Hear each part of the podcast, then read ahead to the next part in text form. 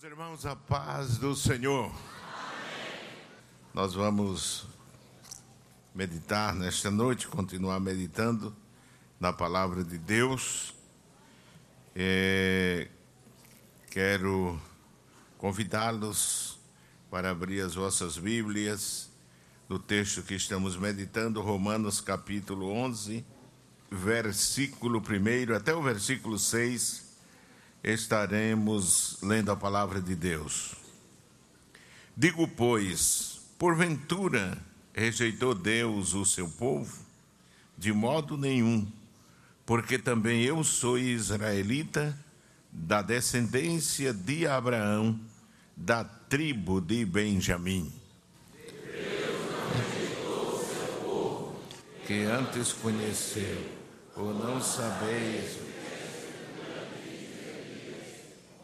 fala Deus contra Israel, dizendo: Senhor, mataram os teus profetas e derribaram os teus altares, e só eu fiquei e buscam a minha alma.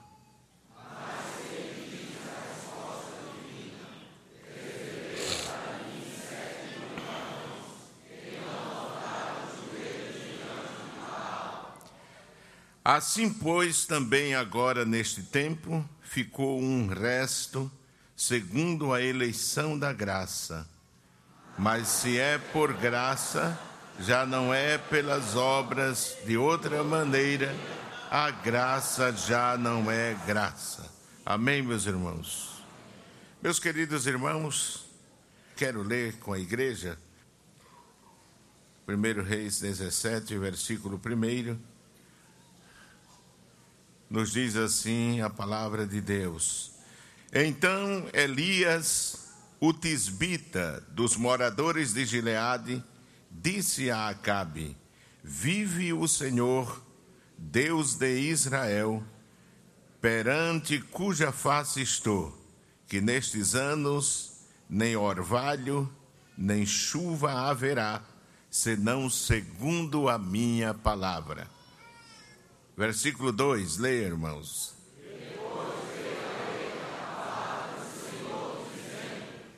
Vai-te daqui e vira-te para o oriente e esconde-te junto ao ribeiro de Querite, que está diante do Jordão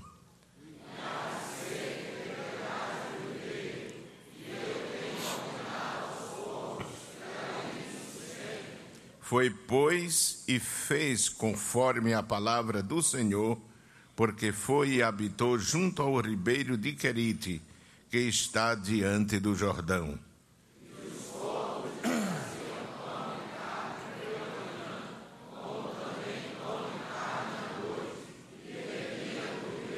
Leamos juntos o sete. E sucedeu que, passados dias, o ribeiro se secou porque não tinha havido chuva na terra. Amém, meus irmãos? Palavra para crente que crê. Amém, meus irmãos? palavra de Deus foi escrita para nós e nós cremos que o nosso Deus ainda é o mesmo. Meus amados irmãos, nós estamos falando da igreja como povo reservado, como diz o apóstolo, que o Senhor disse a Elias, a Elias reservei para mim sete mil homens que não dobraram os joelhos diante de Baal. E é o próprio apóstolo que faz essa comparação na carta escrita aos crentes que estavam em Roma, quando ele afirma de que é, Deus tem reservado neste tempo um resto segundo a eleição da graça. Amém? E sem sombra de dúvida, estes reservados é a igreja de nosso Senhor Jesus Cristo. É isso que eu repeti várias vezes nos estudos anteriores que a igreja é a resposta de Deus para este tempo. Amém? Amém? Foi a resposta para Satanás quando ele pensou que havia desfeito o projeto que Deus havia desenhado na eternidade, não é isso? Mas Deus reservou consigo o segredo, o mistério, e que a Paulo diz ele que lhe foi revelado, e ele disse: Este mistério falo sobre a igreja, amém? A igreja de Cristo. Nós estivemos falando sobre a igreja, o papel que ela desempenha, a forma como ela tem que viver neste mundo, a semelhança daqueles sete mil que se reservaram para Deus e que Deus, não resta dúvida, os protegeu, os cuidou em meio à turbulência que o povo vivia naqueles dias. Eu citei aqui que surgiram, é, foram sucedendo reis e mais reis ímpios, e cada um era pior do que o outro. E um deles que nós estamos nos referindo, porque nesse tempo foi o tempo de Acabe, a Bíblia diz que foi um dos piores, porque ele é, quis, me permita dizer, abafar não é isso, o culto a Deus, substituindo por um culto pagão, por um misticismo, não é isso? A adoração a Baal e a Azera, que é, o culto girava em torno da fertilidade, é, aqueles que o adoravam diziam que era ele que mandava chuva, é, fazia crescer a lavoura e mandava a prosperidade nas colheitas. Então era uma substituição, e a Bíblia nos diz que isso provocou a ira de Deus. Deus não se sentiu bem com aquela violação, com aquela afronta, porque Acabe, além disso, casou-se com uma mulher ímpia, incrédula, que não só ele construiu um templo para o Deus dela, mas diz a Bíblia que ele, como um rei oriundo de uma nação que servia a Deus, que foi escolhida por Deus, ele chegou ele mesmo a adorar a Baal e a Azera. E meus amados irmãos, nós estivemos falando sobre a forma como Israel, aqueles sete mil puderam atravessar aquele período de, de crise que o povo estava vivendo e acredito que na forma como eles viveram em meio àquela turbulência, não é isso, a perseguição, nós podemos tirar lições importantes para edificar a vida, a nossa vida nesse tempo e nos ensinar de que é possível triunfar em Deus no meio dessa, desse tempo de turbulência, de incredulidade, de profanação, de corrupção, de imoralidade, porque há um Deus no céu que tem o controle de todas as coisas. Amém, meus irmãos? E se nós estivermos dispostos a lhe servir e a ser fiéis, Ele vai nos guardar, Ele vai nos guiar, Ele vai nos ajudar, como já fez não é isso? Para Deus não é novidade proteger o seu povo. Para Deus não é novidade guardar o seu povo. Para Deus não é novidade esconder o seu povo dos olhos de Satanás, porque ele já fez uma vez. Quando Deus esconde, Acabe não acha. E não é verdade? Como Acabe procurou em todos os reinos a Elias e não o encontrou. Mas para isso é preciso viver assumir não é isso? A responsabilidade e a forma de vida que aqueles sete mil e Elias eles assumiram. Foram, foram servos de Deus em tempo de crise que souberam viver. Como é possível a igreja que foi reservada por Deus, como disse Paulo, sobreviver nesse tempo? É possível se nós vivermos os mesmos ditames, a mesma vida que eles viveram.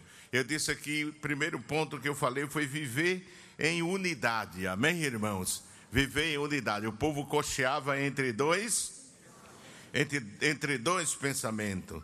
E nós falamos aqui que é, isso foi o que trouxe grande prejuízo para o povo de Israel. Em segundo lugar, nós falamos no estudo passado, é, no anterior e no passado, é, que é, devemos viver não, deve, não podemos viver como a maioria da nação vivia, porque nos diz a palavra de Deus que naquele tempo, além de viver desunidos, diz a palavra de Deus que eles viviam cocheando. Não é isso, irmãos? Nós estivemos meditando justamente sobre esta passagem. Eles estavam cocheando entre dois pensamentos, não sabiam a quem servir. E nos diz a palavra de Deus que o profeta os exorta, mas eles não deram resposta, deram o silêncio por resposta, porque estavam totalmente é, de, é, desanimados. Mas a Bíblia nos mostra que para se enfrentar este tempo, não podemos viver cocheando, mas ter firmeza em Deus. Amém, meus irmãos? Viver firme no Senhor, ainda que venha a dificuldade. Esse tempo que estamos vivendo não é tempo para crente que amarela. Esse tempo é tempo para crente que fica verde sempre. Amém, meus irmãos?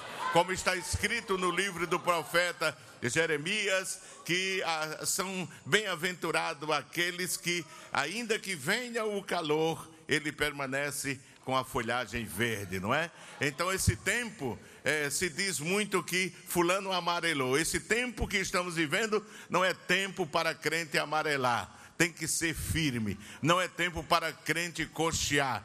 Não é tempo, como diziam os antigos doutrinadores, colocar um pé no mato e outro no caminho. Não é para viver em cima do muro como gato. É tempo de decisão. É tempo de ficar do lado de Deus. É tempo de ficar do lado de Cristo, como ele ensinou em sua palavra. E eu li aqui os textos a que Jesus fez menção. É, citamos o exemplo dos, dos amigos de Daniel que apesar de serem ameaçados, o, o rei daquele tempo atentou contra a sua própria vida. Mas eles disseram: se Deus nos quiser livrar, Ele pode nos livrar. Mas se não, fica sabendo que nós não nos prostraremos, nem adoraremos os teus deuses, nem a tua estátua, não é? Então devemos aprender como eles a ser firmes na fé. Amém, meus irmãos? O crente não pode duvidar isso aonde quer que esteja, ele não pode negar a sua fé, ele não pode negar a Jesus, porque quem negar nesta vida será negado lá mas precisamos ter firmeza, enfrentar os desafios, porque é para este tempo, se este tempo é difícil, mas Deus nos colocou, foi para esse tempo que Ele nos pôs aqui, para ser coluna e firmeza da verdade. Amém, meus irmãos? Ser coluna e firmeza da verdade. Como é possível a igreja sobreviver, como sobreviveram aqueles sete mil, em um tempo de crise, em um tempo de seca, não é isso? Não havia chuva é, sobre Israel, porque o próprio profeta, ele, como homem de Deus, deu a palavra ao rei, e assim como ele falou, se cumpriu. Amém, meus irmãos? Deus está precisando de homens nesse tempo, servos nesse tempo, não só homens, mulheres também, que falem e Deus cumpra. Amém, meus irmãos? Como fez o rei naquele dia. É possível sobreviver se tomarmos a postura do profeta. O propósito do nome de Elias no hebraico é o, o significado é o Senhor é Deus. E o ministério do profeta Elias correspondia ao que significava o seu nome. Ele o, teve um ministério é, poderoso e nesse ministério ele procurou glorificar, exaltar o nome do Senhor em um tempo em que a nação duvidava, estava cocheando, adorava aos deuses pagãos, é, faziam festa para os deuses pagãos. Eu disse aqui que na própria mesa do rei se sentavam os profetas né, de Azera e os profetas de Baal, naquele tempo comiam em sua mesa. É primeiro livro dos Reis, capítulo 18 e versículo 19 é, está escrito da seguinte forma: Agora, pois, envia, ajunta a mim todo o Israel no Monte Carmelo, como também os 450 profetas de Baal e os 400 profetas de Azera, que comem aonde, irmãos? Comem na mesa de Jezabel. É? Comem na mesa de Jezabel. Enquanto o profeta de Deus, os profetas de Deus eram perseguidos, aqueles que serviam a Deus eram perseguidos, aqueles que cultuavam a deuses estranhos, que praticavam é, o ocultismo, que praticavam todo tipo de culto que, de, que provocava a santidade de Deus, eles tinham primazia, estavam sentados à mesa do rei. Enquanto os, os profetas de Deus estavam sendo perseguidos, mortos, e tinham que viver viver escondidos, é, irmãos? Como está escrito na palavra de Deus, naquele tempo, muitos deles viviam escondidos. Veja o capítulo 18 e o versículo 7 diz assim: Estando, pois, Obadias já em caminho, eis que Elias encontrou e, conhecendo-o ele, prostrou-se sobre o seu rosto e disse: És tu o meu senhor Elias? E disse ele: Eu sou. Vai e dize ao teu senhor, que era o rei Acabe: Eis que aqui está Elias. Porém, ele disse: Em que pequei, para que entregues teu servo na mão de Acabe, para que me mate? Vive o Senhor teu Deus, que não houve nação nem reino aonde o meu Senhor não mandasse em busca de ti, e dizendo eles: Aqui não está, então ajuramentavam os reinos e as nações, se eles te não tinham achado. E agora dizes tu, vai e dize a teu senhor: Eis que aqui está Elias, e poderia ser que, apartando-me eu de ti, o Espírito do Senhor te eh, tomasse, não sei para onde, e vindo eu a dar as novas a Acabe, e não te achando, ele me mataria. Porém, eu, teu servo, temo ao Senhor desde a minha mocidade. Porventura não disseram a meu Senhor o que fiz quando Jezabel matava os profetas do Senhor, como escondi a cem homens dos profetas do Senhor, de cinquenta em cinquenta, numas cavernas, numas covas, e os sustentei com pão e com água. Veja, irmãos, que a coisa era muito difícil. Foi nesta circunstância, é isso de desafios, é de perigo, que surge este homem de Deus, este profeta. E eu quero dizer aos irmãos que um homem de coragem, como Elias, Deus está precisando de profetas de coragem. Amém, meus irmãos?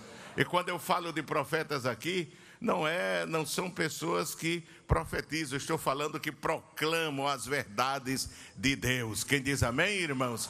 Proclama o evangelho de Cristo, proclama a palavra de Deus. Precisa ter coragem num tempo de desafio. Elias conhecia o seu Deus. Ele conhecia a Deus. E ele sabia muito bem de que Deus não estava se agradando daquela situação do seu povo. Porque o povo de Deus tem a palavra na mão, amém, meus irmãos? E conhece o tempo, as estações, conhece a situação espiritual do meio onde vive. E ele sabia muito bem as chuvas de outono e de primavera e o orvalho do verão eram necessários para as colheitas de Israel. O Senhor havia ameaçado lá no Antigo Testamento, quando falou a Israel, interromper a chuva. Não é isso? Interromper é uma forma que Deus trata muitas vezes a povos ímpios, a nações ímpias. Porque quem provoca a Deus pode esperar a resposta da parte dele. Amém? Deus não deixa sem resposta. E Deus tinha falado a Israel, veja Levítico capítulo 26, versículo 18. E se ainda como estas coisas não me ouvirdes, então eu prosseguirei em castigar-vos sete vezes mais por causa dos vossos pecados, porque quebrantarei a soberba da vossa força e farei que os vossos céus sejam como e a vossa terra como como cobre. Não é isso? Então, Deus não deixa sem resposta. As pessoas reclamam porque às vezes falta isso, falta aquilo, falta chuva, e é uma, uma, um transtorno na natureza, não é isso? Mas nunca, nunca olham para o pecado e a corrupção que este mundo está praticando, provocando a ira santa do Senhor nosso Deus. É, ainda Deuteronômio capítulo 28, versículo 15. Será, porém, que se não deres ouvidos à voz do Senhor teu Deus, para não cuidares em fazer todos os seus mandamentos e os seus estatutos que hoje te ordeno, então sobre ti virão todas estas maldições e te alcançarão. Maldito será tua tu na cidade e maldito será no campo.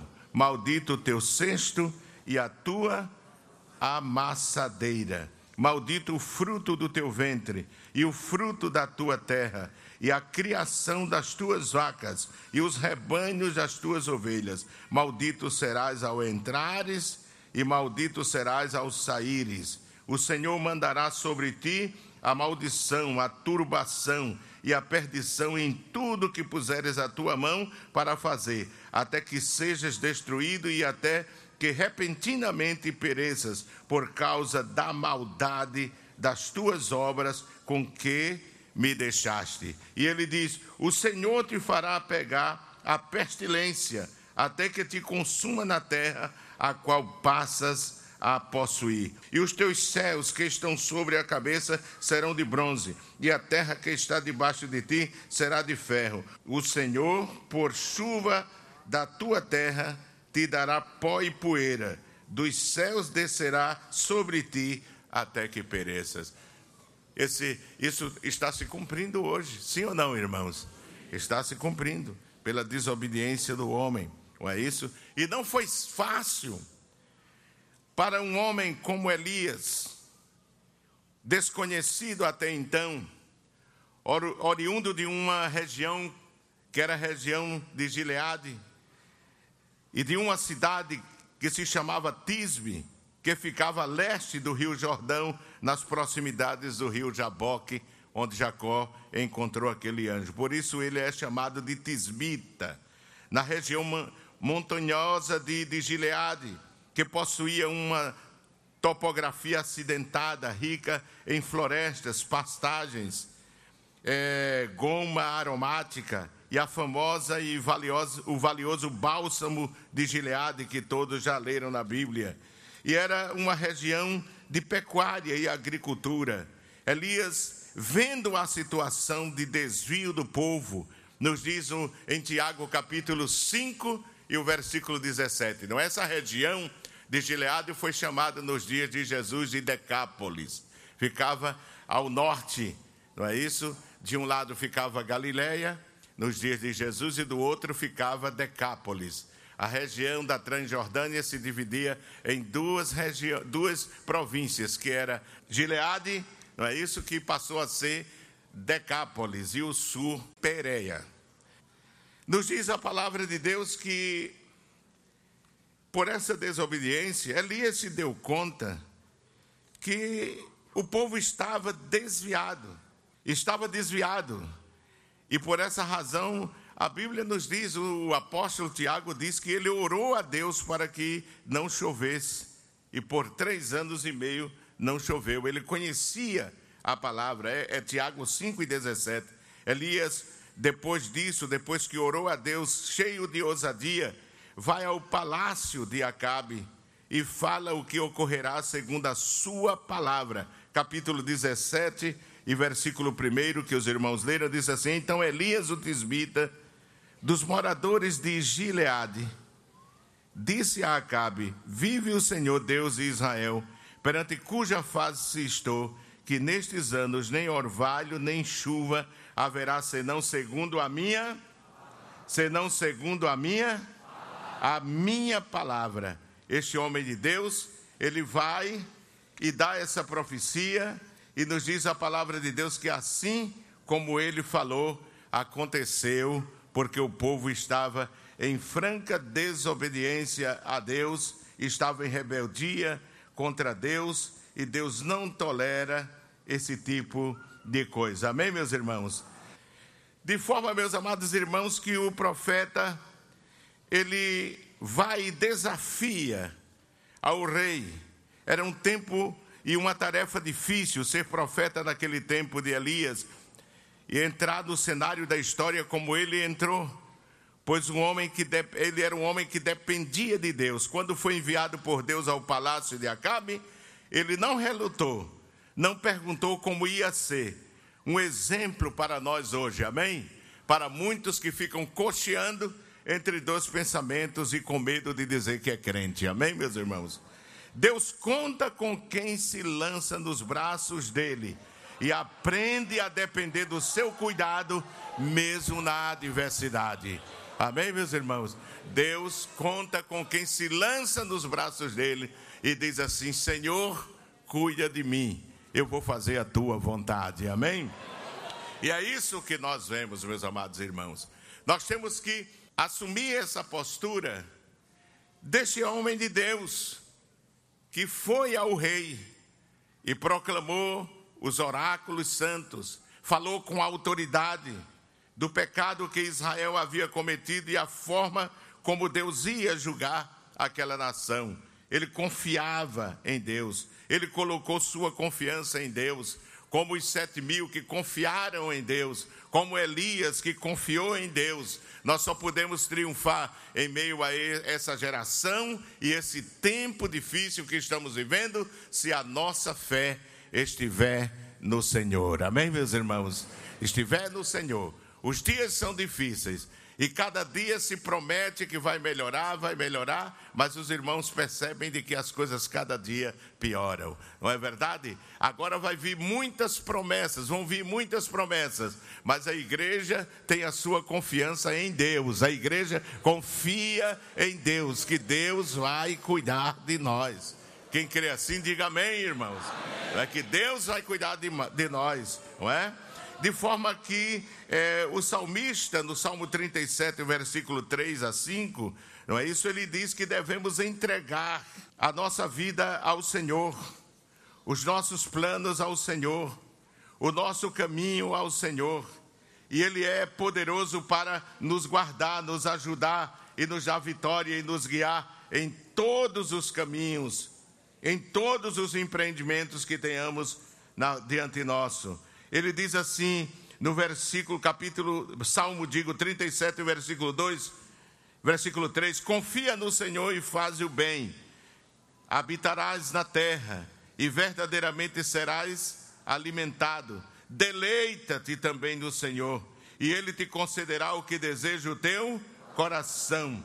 E diz assim o salmista: entrega o teu caminho ao Senhor, confia nele e Ele tudo fará.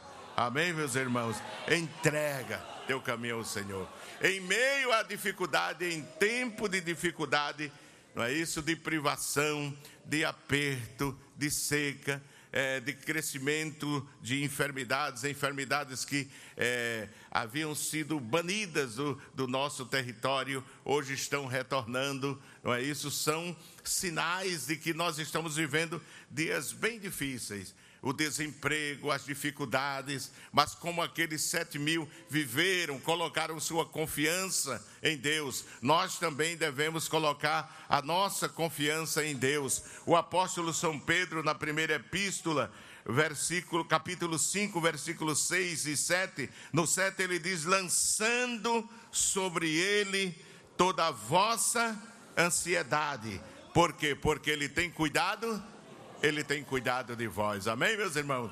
Repita comigo: lançando sobre Ele toda a vossa ansiedade, porque Ele tem cuidado de vós. Amém? Precisamos confiar em Deus. Amém? E se você confiar em Deus, Deus vai lhe dar a cobertura e você vai ver que até síndrome de pânico, né, que muita gente tem, vai desaparecer, viu? Porque você vai sentir que está na mão de Deus, está no cuidado de Deus. Não temerás espanto noturno, amém, irmãos? Glória a Deus, não temerás espanto noturno. Peste que assole ao meio-dia, glorificado seja o nome do Senhor, se nós estivermos, meus amados irmãos, abrigados em Deus estivermos ocultos em Deus, Ele nos protegerá, Ele nos ajudará, porque está escrito: aquele que habita no esconderijo do Altíssimo, a sombra do Onipotente descansará. Direi do Senhor, Ele é o meu Deus, o meu refúgio, a minha fortaleza, e nele confiarei, porque Ele te livrará do laço do passarinheiro e da peste perniciosa. Ele te cobrirá com as suas penas, e debaixo das suas asas estarás seguro. A sua verdade é escudo e broquel. Não temerás o espanto noturno, nem seta que voe de dia, nem peste que ande na escuridão, nem mortandade que assole o meio-dia. Mil cairão ao teu lado, dez mil à tua direita, mas tu não serás atingido. Somente com os teus olhos olharás e verás a recompensa dos ímpios, porque tu, ó Senhor, és o meu refúgio, o Altíssimo é a tua habitação. Amém, meus irmãos? Então, esta é a promessa da igreja, irmãos é de que em meio à adversidade, se você for fiel a Deus, se nós formos fiéis a Deus e nos esconder, nos abrigar em Deus, amém, meus irmãos? Nós não podemos nos abrigar no homem, não, Senhor, nem nos abrigar em nós mesmos, porque o profeta disse: Maldito o homem que confia em si mesmo, confia no homem não é? Mas colocando a confiança em Deus, Deus vai cuidar de nós, porque é a sua palavra, amém, irmãos? É a sua palavra. Às vezes, pode ser que as coisas apertem de tal forma que o crente fica sem força, não é? Como aqueles 200 que Davi levava consigo quando foi lutar contra os amalequitas. Mas Davi, quando viu aqueles 200 desanimarem e voltarem atrás. Ele disse que firmou sua confiança em Deus. E Deus lhe deu força para que ele descesse as montanhas e guerreasse contra aquele exército inimigo. Isso está no capítulo 30 de 1 Samuel, capítulo 30, versículo 1 ao 6 e 7 ao 17. Amém, meus irmãos? Então, é colocando a nossa confiança.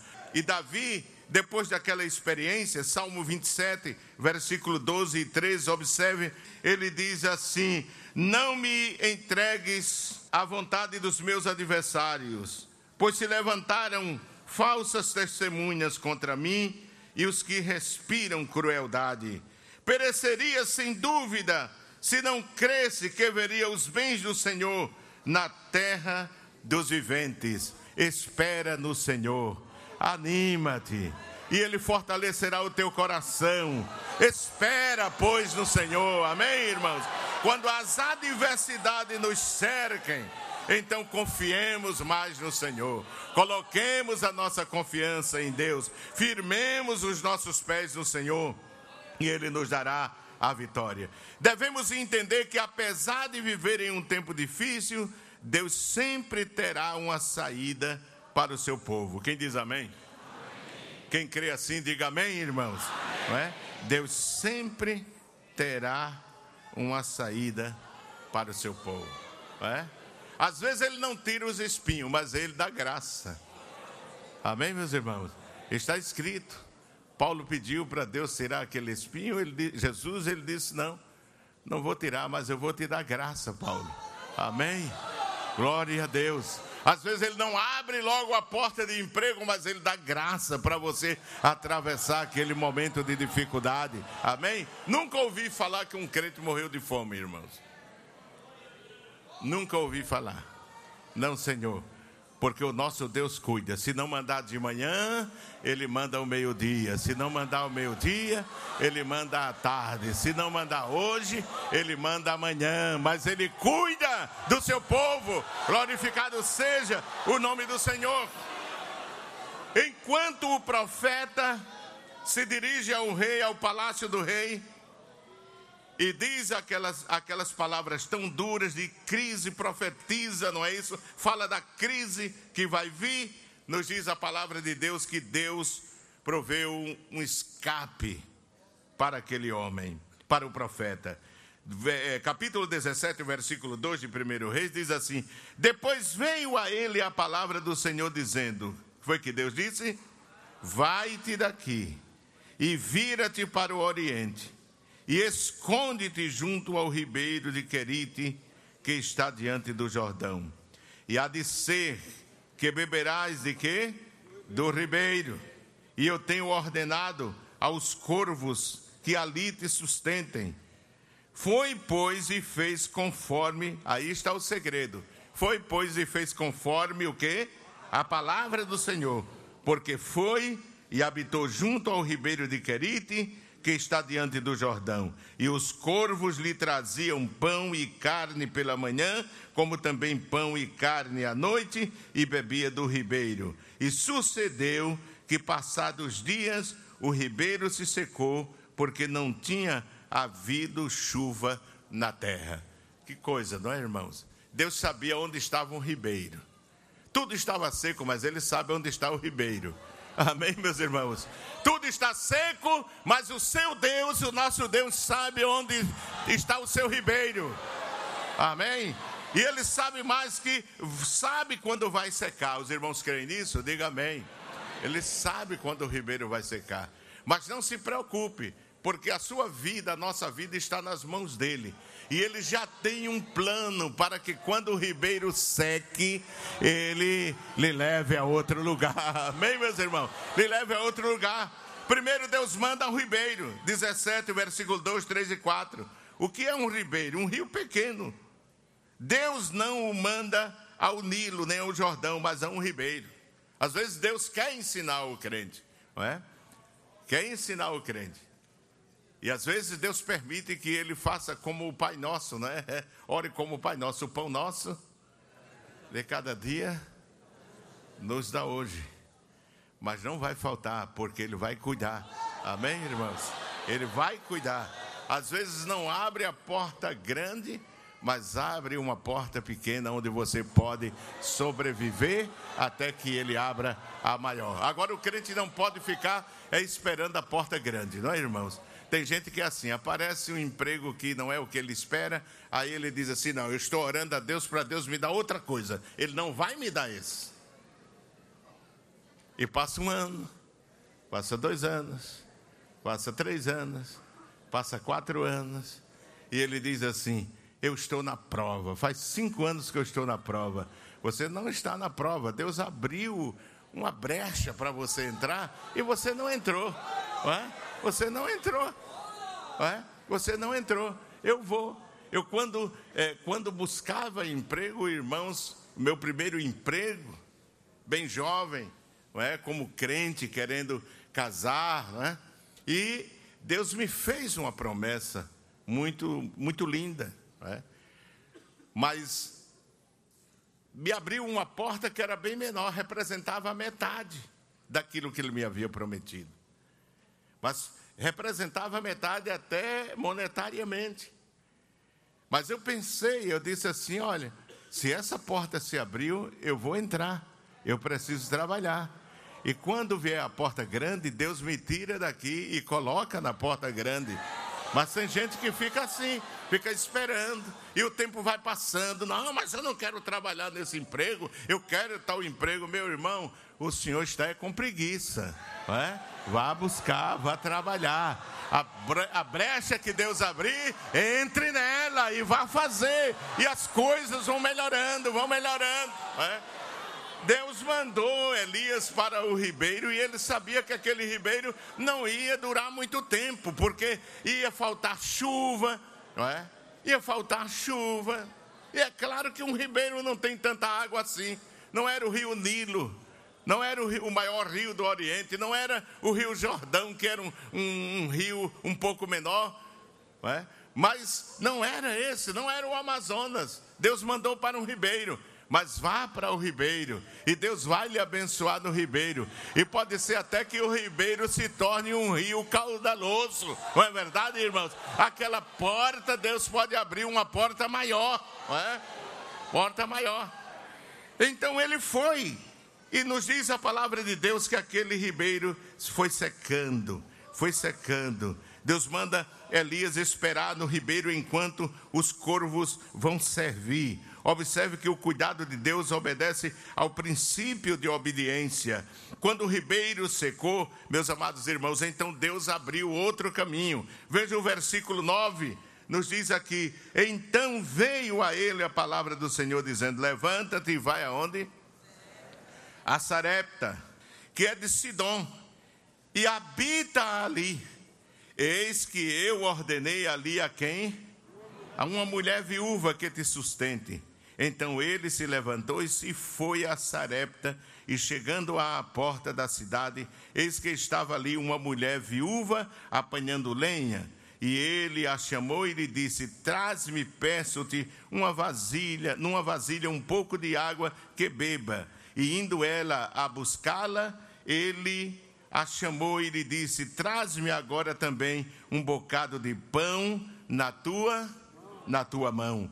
Porém ela disse: Vive o Senhor teu Deus, que nem um bolo tenho, senão somente um punhado de farinha numa panela e um pouco de azeite numa botija. E veis aqui, apanhei dois cavacos e vou prepará-lo para mim e para meu filho, para que o comamos e e Elias lhe disse: Não temas, vai e faze conforme a tua palavra. Porém, faze disso primeiro para mim um bolo pequeno e traze-mo para fora.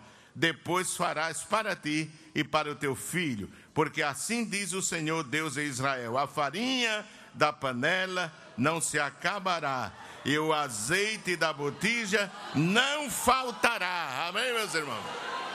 Não vai faltar. Glorificado seja o nome do Senhor. Eu creio que não vai faltar. Quantos creem nisso, irmãos? Glorificado seja o nome do Senhor.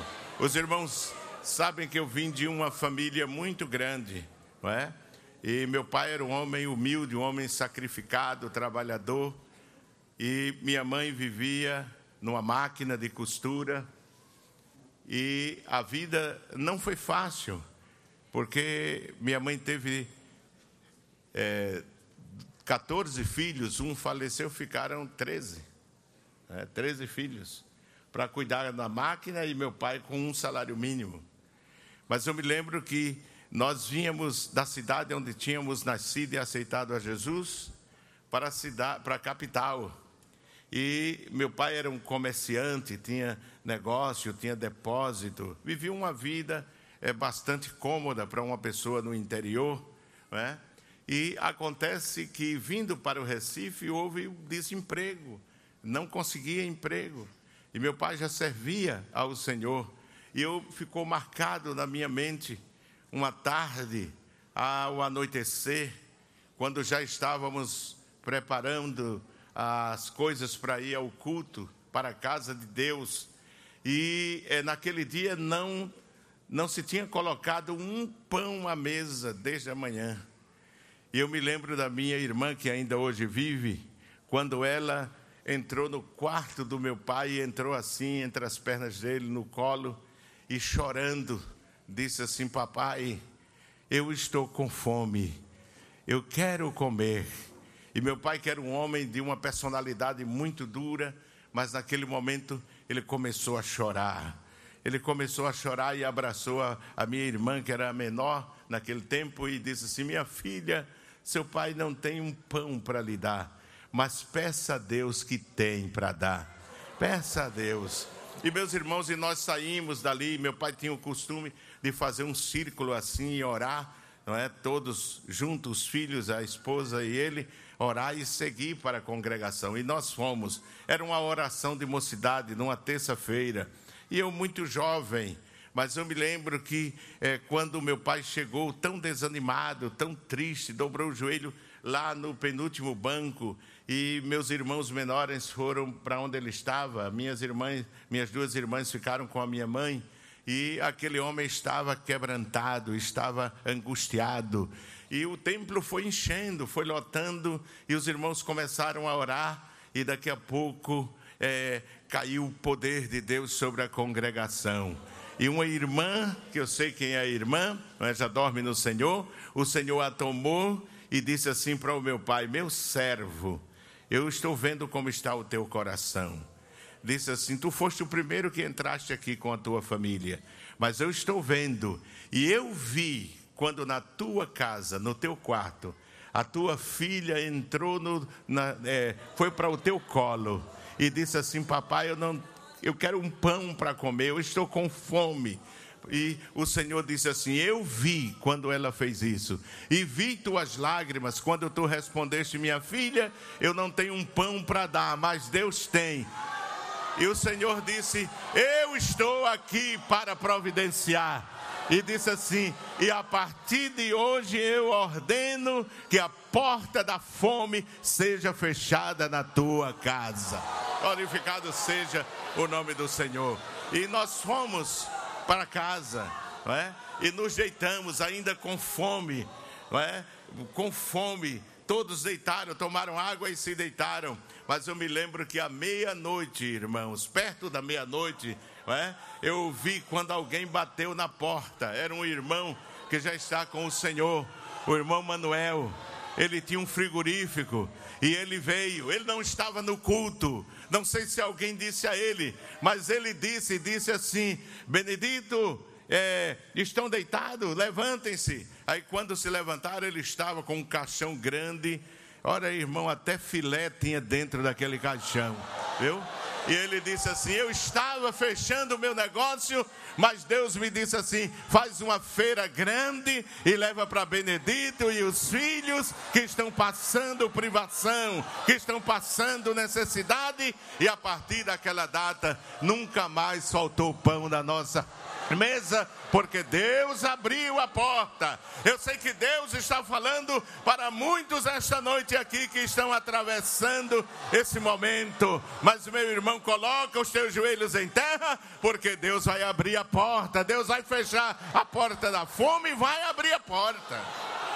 Glória a Deus, porque o Deus que nós servimos é o Deus de Elias, irmãos. O tempo passou, mas o nosso Deus ainda é o mesmo ainda é o mesmo. Amém? Aleluia. O nosso Deus ainda é o mesmo, irmão. Quantos creem assim, digam amém.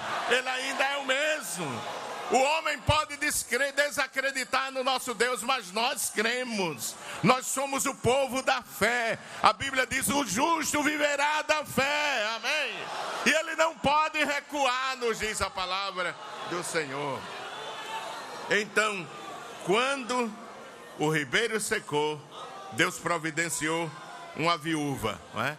Eu estava observando a minha Bíblia e eu achando interessante que Deus, para dar vitória ao seu povo, ele tem muitas ferramentas à sua disposição. Sim ou não, irmão? Ele tem muitas ferramentas à sua disposição. Nós vemos que Deus recorre a meios naturais e a meios sobrenaturais para dar vitória. Quando os recursos daqui falharem, Deus vai usar os recursos sobrenaturais. Aí já é coisa extraordinária. Amém, irmãos? Aí é coisa extraordinária. É? Deus usa os meios naturais para dar vitória ao crente. Usa a profissão dele, usa um amigo, usa um médico para operar. Não é assim, irmãos? Quando nós colocamos a confiança, Deus não opera um milagre pela unção, mas pode indicar até um médico para que trate daquela situação e a pessoa seja curado. Deus tem os seus meios naturais e os meios sobrenaturais. Porque enviar o profeta para um ribeiro é uma coisa comum. Ribeiro, todo mundo sabe que é ribeiro. E sabe que às vezes tem água e às vezes seca. É, são recursos naturais que Deus usa. São meios naturais que Deus usa usa. Quem diz amém, irmãos? Deus usa. Porque quantos obreiros da nossa igreja no interior desse estado passaram privações no começo da igreja, necessidade, e Deus mandava um vizinho, né? mandava um vizinho, mandava uma pessoa. Nós temos experiência no campo missionário. Eu fui o primeiro missionário desta igreja. A igreja não tinha ainda uma experiência grande no envio de missionários. E quem estava comigo lá e pessoas que é, nos visitaram sabia que o salário não dava. Vivemos em uma casa sem piso, só com um quarto, sem banheiro, banheiro todo quebrado, não tinha condições da minha família usar. Eu tive que aprender a colocar azulejo, eu tive que aprender a fazer massa e rebocar, eu tive que aprender a tantas coisas que eu nunca havia feito.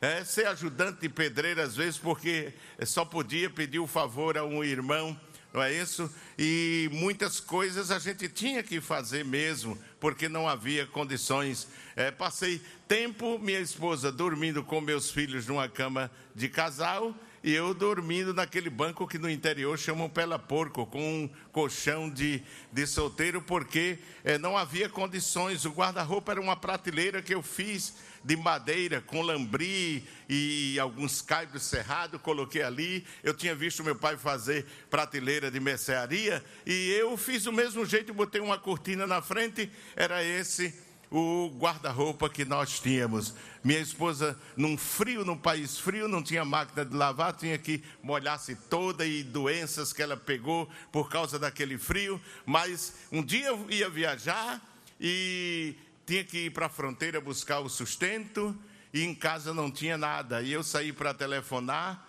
e orando a Deus e dizendo: Senhor, minha família vai ficar sem nada, Senhor. Minha família vai ficar sem nada, porque o único dinheiro que eu tenho é o da passagem para viajar para a fronteira. E eu fui assim até o centro da cidade telefonar, e quando eu retornei, é, estava um saco de batata inglesa assim no canto e um casal de, de pessoas, o marido não era crente e a irmã era crente já. Agora eles são ambos são crentes, são servos de Deus.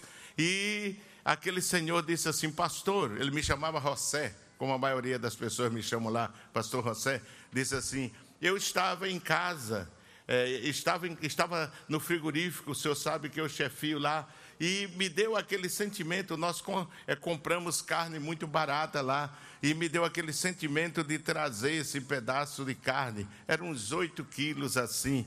Ele trouxe. Eu disse: pronto, minha família já vai ficar alimentada: batata inglesa e carne. Amém, meus irmãos? Deus provê ou não provê, irmão. Às vezes Deus usa as pessoas para trazer na casa da gente. E às vezes traz até cozido, irmão, viu? Traz até cozinhado.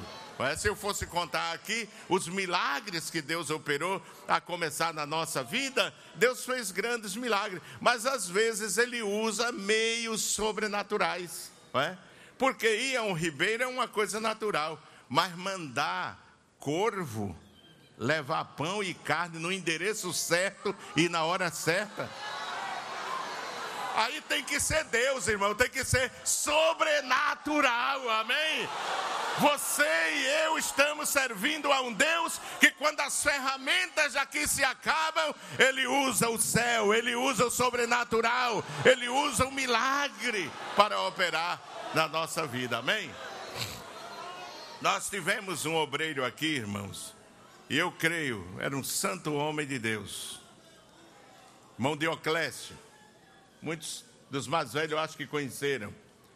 E aqui num sábado na escola bíblica, ele disse que foi enviado para uma cidade e nessa cidade não tinha dízimo, não tinha oferta. E ele ia dirigir um culto aonde vive a sogra do missionário Gilberto, naquela, naquela vila onde ela vive. E ele saía, ele era pastor em Canhotinho, saía até a vila para dirigir. E ele, às vezes, ia na sexta-feira, dirigia o culto lá, dava ceia, porque ele sabia que os irmãos iam colocar alguma oferta e ele trazia para fazer a feira, comprar carne, comprar alguma coisa para as crianças dele. E nesse dia ele foi e não, é, e a família estava numa situação igual a dele. E não houve oferta na congregação, foi uma dificuldade. Ele disse, logo de começo, eu vi ele contar aqui na escola bíblica. Logo de começo de entrada, ele notou que a coisa estava ruim, porque a irmã botou um mangu de milho sem açúcar e sem sal, irmão. Ele disse: Jesus, a coisa aqui está difícil, Senhor, e lá em casa também. Mas aquele santo homem de Deus, todo mundo que conheceu ele sabe como era um homem piedoso, um homem de Deus. Ele disse que é, dormiu e de manhã lavou o rosto e se levantou porque não tinha café, não tinha nada, e foi o caminho chorando a pé e saiu e disse: Senhor, abre as portas. Tu sabes que a minha família eu deixei em canhotinho, não tem nada em casa, não tem oferta aqui, Senhor, eu preciso ir. E ele disse que quando ia assim no caminho, tinha caído a neblina da manhã e o sol estava nascendo e brilhava no meio das folhagens, assim, com as gotículas da, do, do, do, do orvalho da noite, né? E ele viu aquilo assim, mas ele viu, eram folhas grandes, como uma planta, parece taioba, e começou a mexer a folha assim.